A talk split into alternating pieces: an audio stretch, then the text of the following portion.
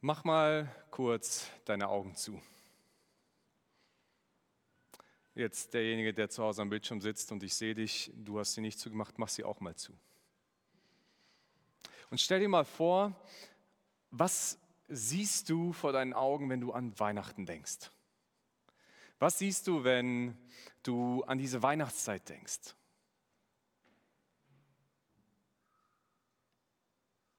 Mir gehen da unterschiedliche Dinge durch den Kopf.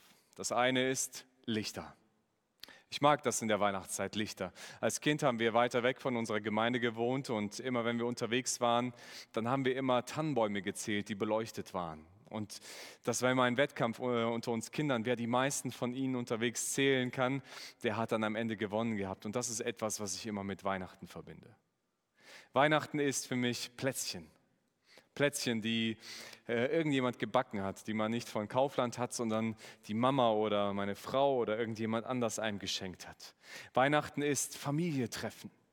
Das sind so die schönsten Dinge. Meine Familie wohnt 400 Kilometer ungefähr von hier weg und ich freue mich immer an Weihnachten runterzufahren. Und schon sobald ich im Auto sitze, dann beginnt für mich diese Weihnachtsstimmung. Ich weiß, wir haben noch vier, fünf Stunden Autofahrt, je nachdem wie der Verkehr ist. Aber ich weiß, wo wir hinfahren und ich darf meine Familie wieder nach langer Zeit treffen und ich freue mich immer riesig drauf. Weihnachten ist vielleicht Weihnachtslieder, Geschenke, für den einen oder anderen sogar Kevin allein zu Hause. Man freut sich schon endlich wieder diesen einen Film einmal im Jahr gucken. Und jeder verbindet etwas, aber sicher auch die Weihnachtsgeschichte. Die Weihnachtsgeschichte von dem Jesus, der da im Stall liegt, geboren wurde von Josef und Maria. Und es hat etwas Romantisches. Jemand sagte mal, Weihnachten ist keine Jahreszeit, sondern ein Gefühl weil es so etwas Schönes in uns ist, das es auslöst. Und Weihnachten bewirkt so etwas in uns. Und es ist tatsächlich auch, Weihnachten ist so, man sagt das Fest der Liebe. Liebe, ja.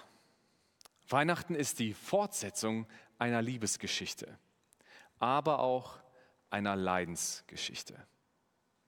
Weihnachten ist immer so vom Gefühl etwas total Schönes und so weiter. Ja, und das ist vollkommen richtig. Aber wir vergessen auch manchmal, dass Weihnachten Teil einer Leidensgeschichte ist. In dem Lied, das wir gerade gehört haben oder vielleicht auch mitgesungen, heißt es, Immanuel, Immanuel, Gott wird Mensch und wohnt bei uns. Immanuel ist einer von den Namen, die Jesus bekommen hat. Und dieser Name heißt übersetzt Gott mit uns. Gott legt in seinen Namen etwas rein, eine Verbindung zu den Menschen. Und Jesus wird Mensch erst mitten unter ihnen. Stellt euch das mal vor, der Schöpfer wird zum Geschöpf. Das können wir uns eigentlich gar nicht vorstellen, weil der Mensch nichts in der Lage ist, etwas zu schaffen oder zu kreieren, was von alleine existieren könnte. Wir können Maschinen kreieren und dergleichen, aber wir können nicht etwas, sowas wie Gott gemacht hat, Leben kreieren, das in einer Beziehung mit ihm leben kann. Aber um diesen Vergleich mal ein bisschen näher zu kommen, um das, das mal vorzustellen, wenn du jetzt ein erwachsener Mensch bist, stell dir mal vor, du müsstest wieder als Dreijähriger leben.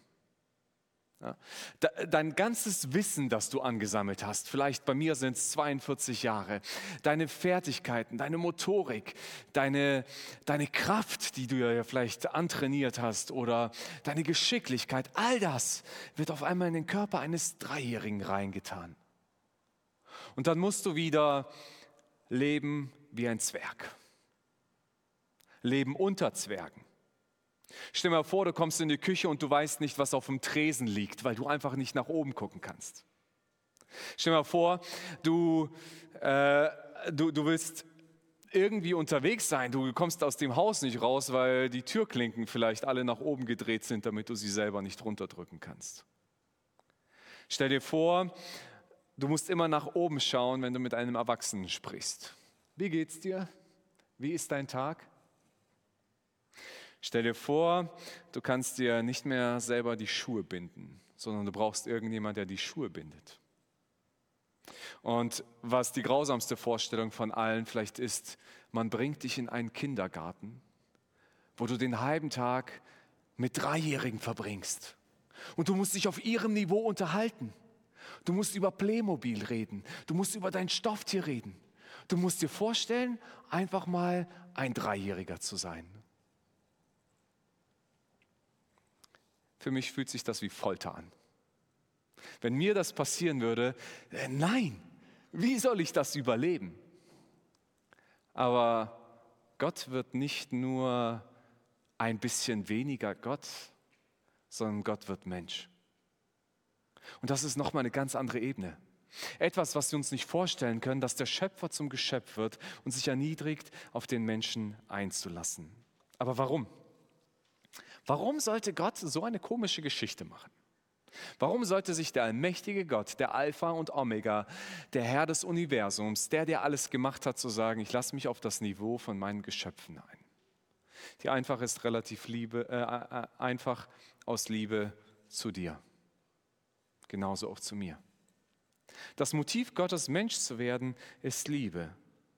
Und wir spüren Gottes Herz an einer Stelle im Alten Testament, wo Gott durch den Propheten Hosea äh, zu seinem Volk spricht, das sich gegen ihn abgewandt hat, zum Volk Israel.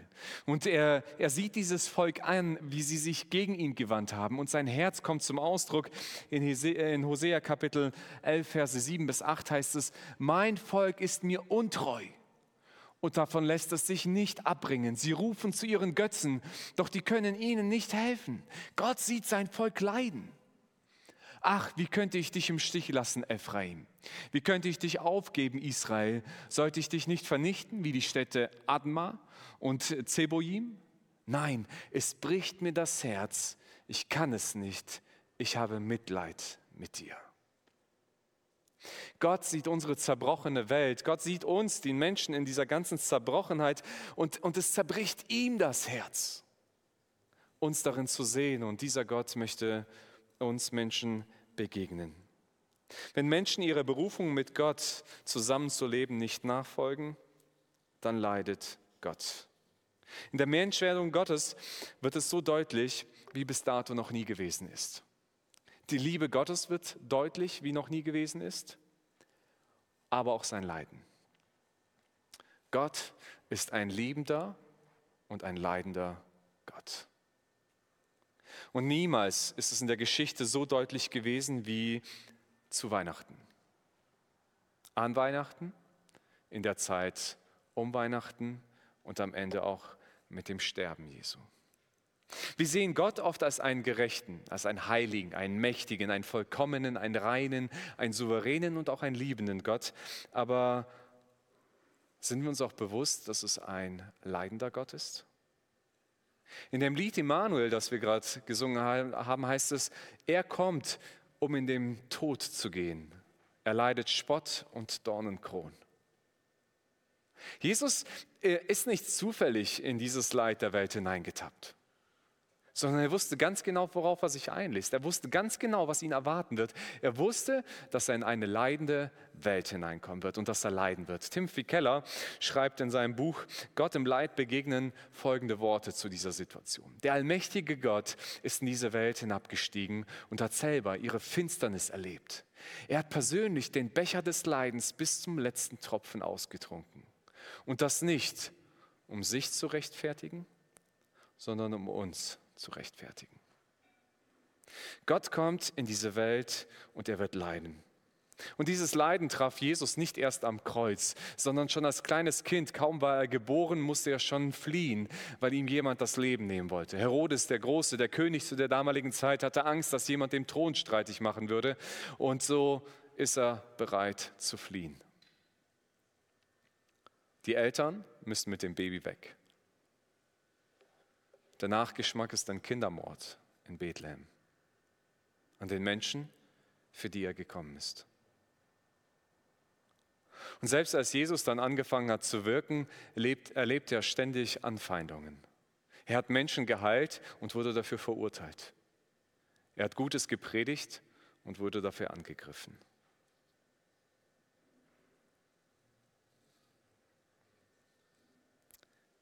Warum? Muss Gott leiden, weil er den Menschen liebt. Aber in dem Menschen eben auch das Böse steckt. Der Mensch als geschaffenes Wesen hat sich dafür entschieden, sich seinem Gott, äh, seinen Gott zu verwerfen. Martin Schleske schreibt es in dem Buch Der Klang, Gott ist an uns behindert, Denn die Geschichte Gottes mit der Welt ist keine Unterwerfungsgeschichte, sondern eine Berufungsgeschichte. Das ist die leidvolle Geschichte, die Gott mit der Welt geht.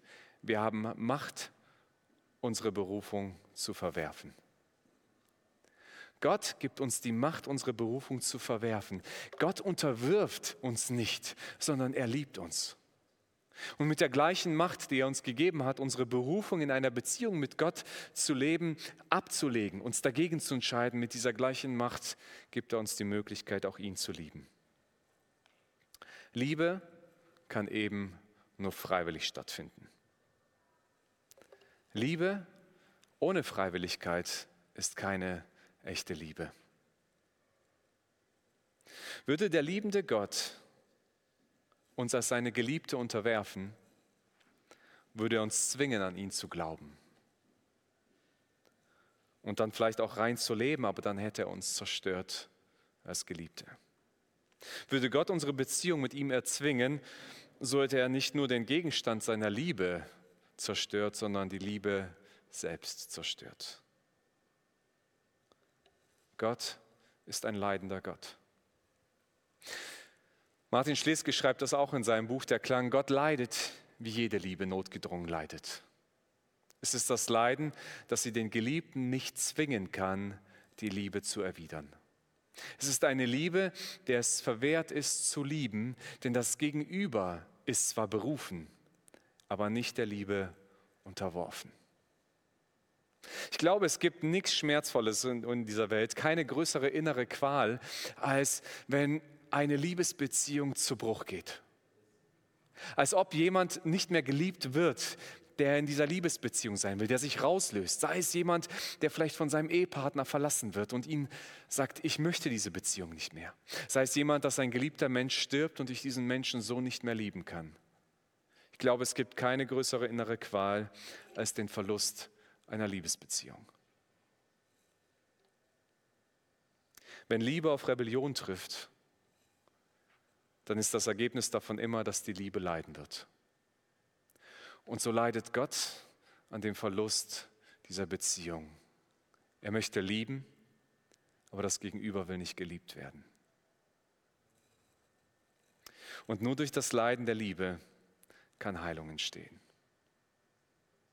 Einer der Jünger von Jesus beschreibt mal das Wesen Gottes in einem der Briefe in 1. Johannes Kapitel 4, Vers 16 und sagt, Gott ist Liebe, der Inbegriff von Liebe.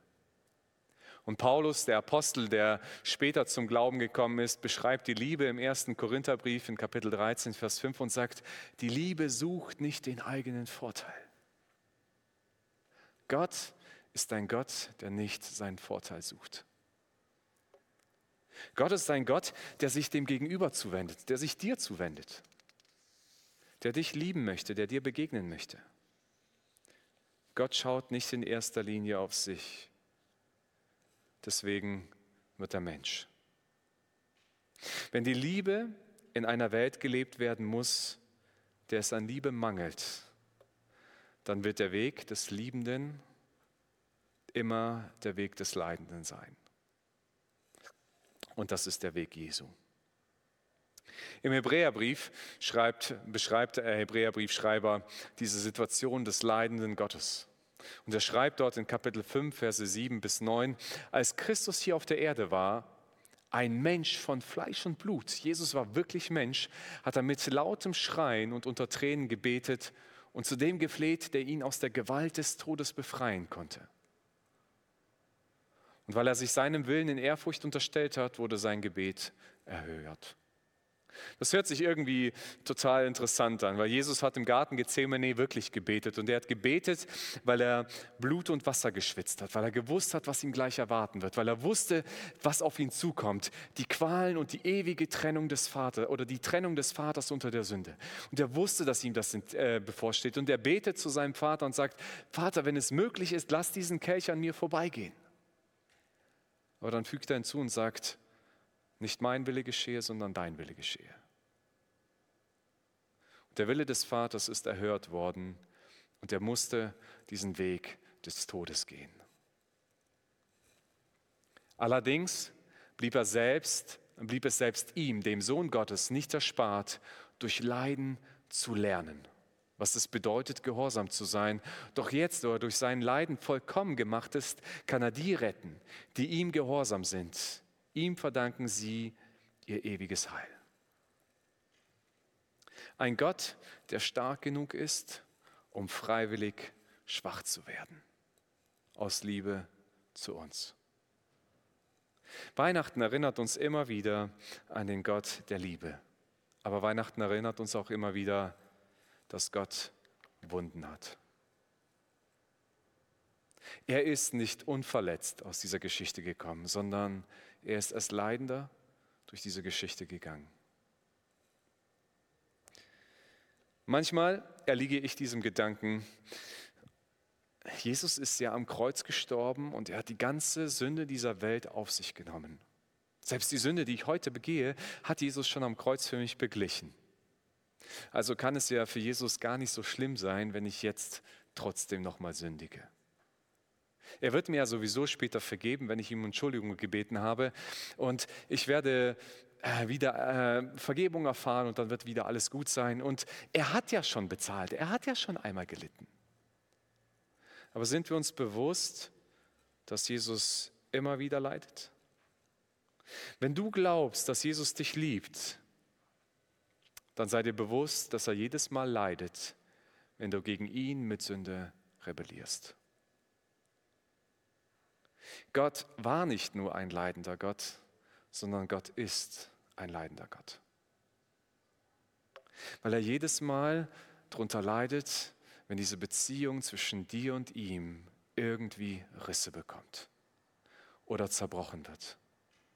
Gott leidet darunter immer noch, wenn der Mensch sündigt. Deswegen ist die Leidensgeschichte Gottes nicht erst eine Geschichte, die am Kreuz begann oder an der Krippe anfing, sondern sie begann, als der Mensch bei der Schöpfung, als die ersten Menschen sich gegen Gott entschieden haben.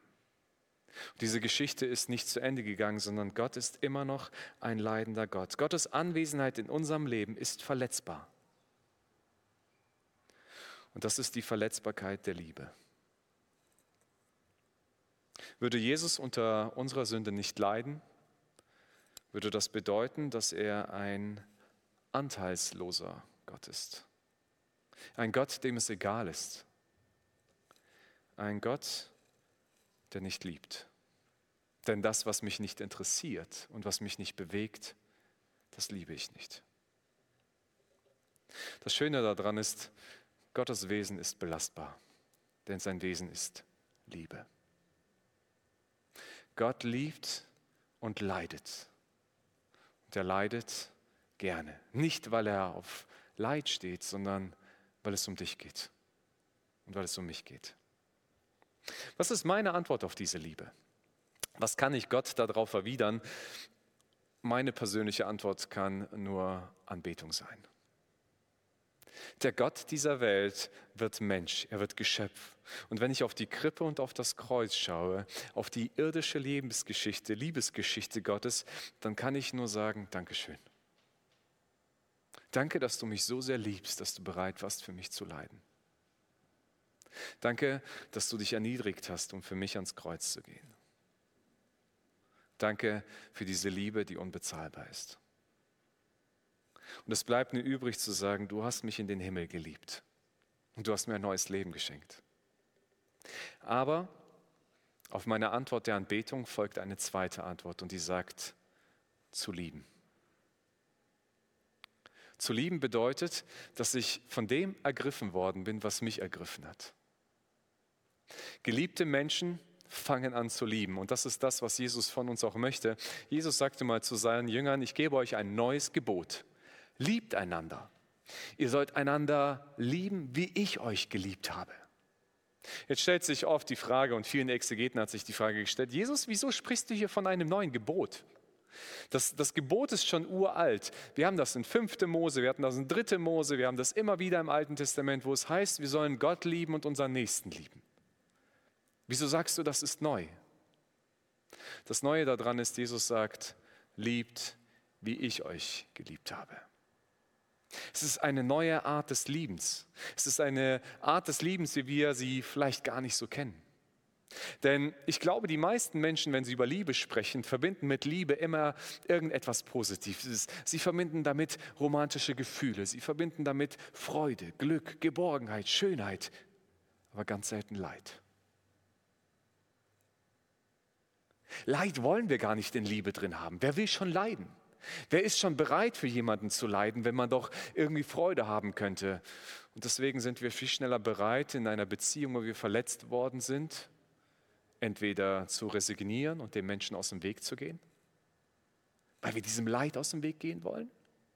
Oder wir kämpfen gegen dieses Leid, wir rebellieren und wir sagen, Angriff ist die beste Verteidigung. Das, was mich nicht verletzt, das ist mein Schutz. Deswegen verletze ich lieber den anderen. Zu lieben wie Jesus bedeutet, dass wir eine Form der Selbstpreisgabe haben. Es bedeutet, jemanden, der lieben will, aber nicht bereit ist, am Geliebten auch zu leiden, hat das Wesen der Liebe nicht begriffen. Jemand, der lieben will, aber nicht bereit ist, am Geliebten zu leiden, hat das Wesen der Liebe nicht begriffen, weil die Liebe sieht nicht auf das ihre. Die Liebe schaut auf den anderen. Und bei Jesus geht es nicht darum zu bekommen, was wir verdienen. Oder anderen zu geben, was sie verdienen. Es geht darum zu bekommen, was wir nicht verdienen. Und für andere zu tun, was er für uns getan hat. Jesus hat uns nicht das gegeben, was wir verdienen. Eigentlich hätten wir auf unsere Rebellion Gerechtigkeit verdient, Strafe, Gericht. Aber daran ist Gott in erster Linie nicht interessiert, sondern er ist darin interessiert, uns zu lieben. Darum wird echte Liebe auch immer eine leidende Liebe sein. Jetzt hört sich das vielleicht ziemlich depressiv an. Viktor, wir haben Weihnachtszeit, wir wollen äh, schöne äh, Lieder hören äh, im, im Radio über Liebe, Freude, Glück und so weiter. Und jetzt kommst du mit so einem leidvollen Thema. Und du sprichst darüber, dass Liebe eine leidende Liebe ist. Wer hat da noch Bock zu lieben? Ich glaube, wenn wir dieses nicht erfassen und nicht begreifen, dass Liebe immer eine leidende Liebe ist, dann werden wir niemals wirklich Liebe erleben. Weil dann wird Liebe für uns immer ein Tauschgeschäft sein. Wir werden lieben und erwarten, dass der andere mir etwas dafür zurückgibt. Und wenn ich es nicht zurückbekomme, dann höre ich auf zu lieben. Wir werden einfach nur tauschen. Meine nette Geste gegen dein nettes Verhalten. Mein Geschenk gegen dein Geschenk. Und ich weiß nicht, wer von euch schon sitzt und mit einer Liste sitzt und sagt, so, wer hat mir letztes Jahr ein Geschenk gegeben, dem muss ich dieses Jahr auch eins zurückschenken, weil sonst wird er ja enttäuscht sein. Oder wem, wer hat mir letztes Jahr nichts geschenkt, dem werde ich dieses Jahr auch nichts schenken. Und wir machen nicht mehr Liebesgeschenke, sondern wir machen Tauschgeschenke. Liebe ist nicht zum Tauschen da, sondern zum Verschenken. Liebe, wenn man sie so erlebt, wie Jesus sie uns vorgelebt hat, ist eins der schönsten Dinge auf dieser Welt. Weil uns etwas erfassen wird, was mit Freiheit zu tun hat. Die Freiheit, nicht für sich zu kämpfen, sondern für den anderen zu kämpfen. Das Recht, nicht an sich selbst zu leiden, sondern für den anderen zu leiden. Diese Liebe ist etwas Wundervolles. Sie hat genauso glückliche und Höhenmomente und sie verändert unser ganzes Sein und Leben. Und wir sollten niemals vergessen, wir sind immer zuerst Geliebte, die dann lieben dürfen. Diese Art zu lieben, wie Jesus geliebt hat, ist nicht etwas, was wir aus eigener Kraft oder Leistung machen. Dazu sind wir als Menschen gar nicht in der Lage und ich, ich kann davon sprechen, wie es bei mir war.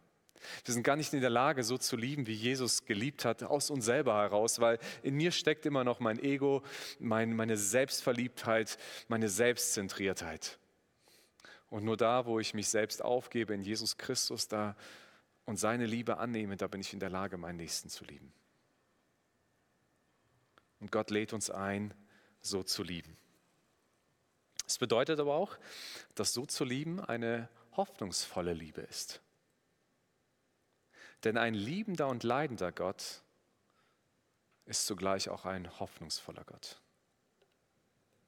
Ein leidender Gott ist immer auch ein mitleidender Gott. Ein paar Verse vor im Hebräerbrief in Kapitel 4 äh, in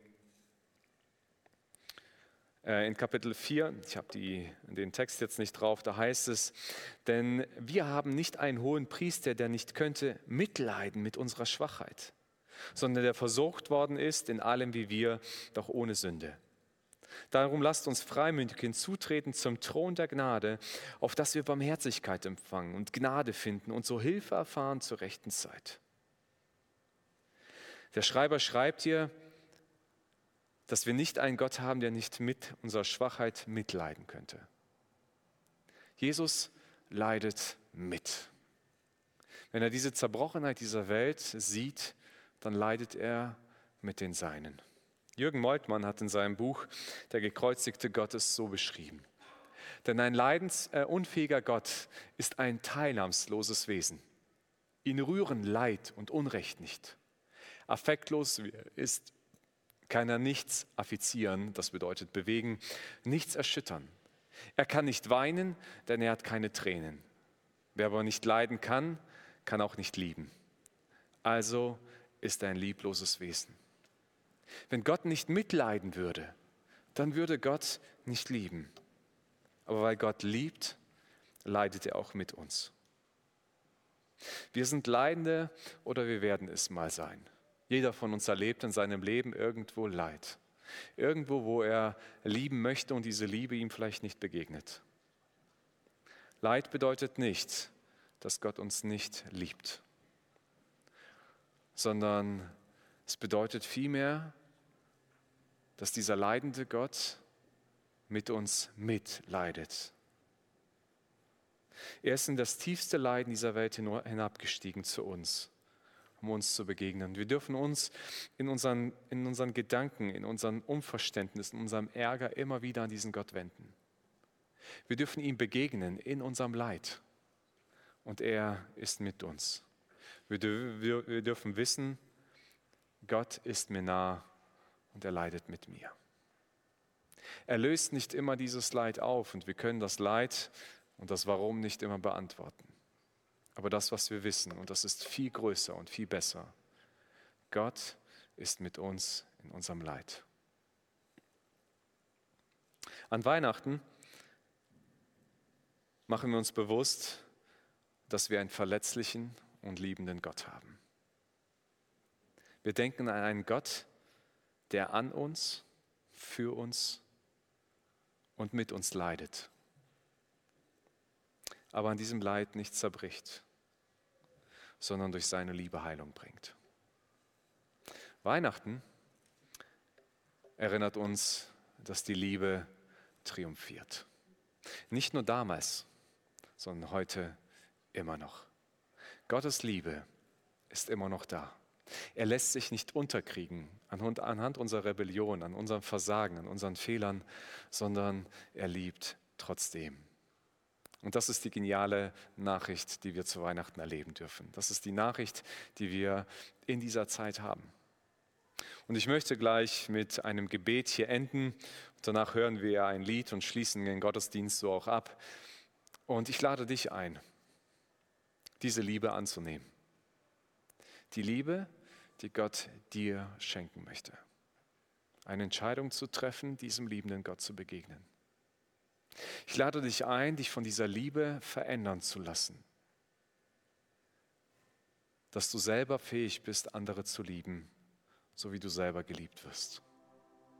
Ich lade dich ein, diesen Gott der Liebe zu anbeten und zu feiern, zu Lob singen und zu preisen. Und nicht nur heute in deinem Wohnzimmer, in diesem Gottesdienst, sondern in deinem Alltag und in deinem Leben.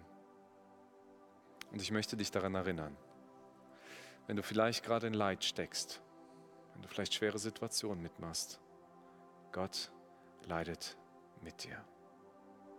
Er nimmt Anteil an dieser zerbrochenen Welt, an deiner zerbrochenen Welt. Jesus, ich danke dir, dass du ein liebender Gott bist. Ich danke dir, dass du Mensch geworden bist.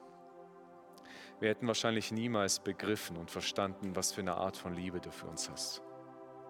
wenn du nicht Mensch geworden wärst, wenn wir das nicht an dir gesehen hätten, wenn wir nicht gesehen hätten, wie du für uns bereit warst zu leiden. Du hast dich selbst entäußert, du bist Mensch geworden, hast Knechtsgestalt angenommen. Der König wird zum Diener, der Gott wird zum Mensch, der Schöpfer wird zum Geschöpf. Und ich danke dir, dass du das aus Liebe gemacht hast. Ich danke dir, dass du ein leidender Gott bist. Nicht, weil ich mich über das Leid freue, sondern weil du dieses Leid für mich auf dich nimmst. Weil ich dir so wertvoll bin, dass du mich nicht aufgeben willst. Weil dir jeder Mensch so kostbar ist, dass du ihn nicht aufgeben willst. Ich danke dir, dass du uns in unserem Leid begegnest. Dass du diese Zerbrochenheit der Welt kennst und dass du uns nicht an dieser Zerbrochenheit durchführst, sondern mit uns durchgehst. Dass wir wissen dürfen, du bist da und du bist bei mir. Und ich danke dir, dass deine Liebe so eine Kraft und so eine Macht hat, dass sie mich verändern kann, auf dass ich liebesfähig werde. Dass ich so lieben kann, wie du mich geliebt hast. Dass ich nicht Auge um Auge, Zahn um Zahn lebe, sondern so wie ich bekommen habe, so gebe ich weiter. Dass ich lieben darf, wie du mich liebst. Dass ich bereit sein darf, zu leiden für meinen Nächsten. Und das aus Liebe und Freude daran. Danke, dass die Liebe triumphiert. Amen.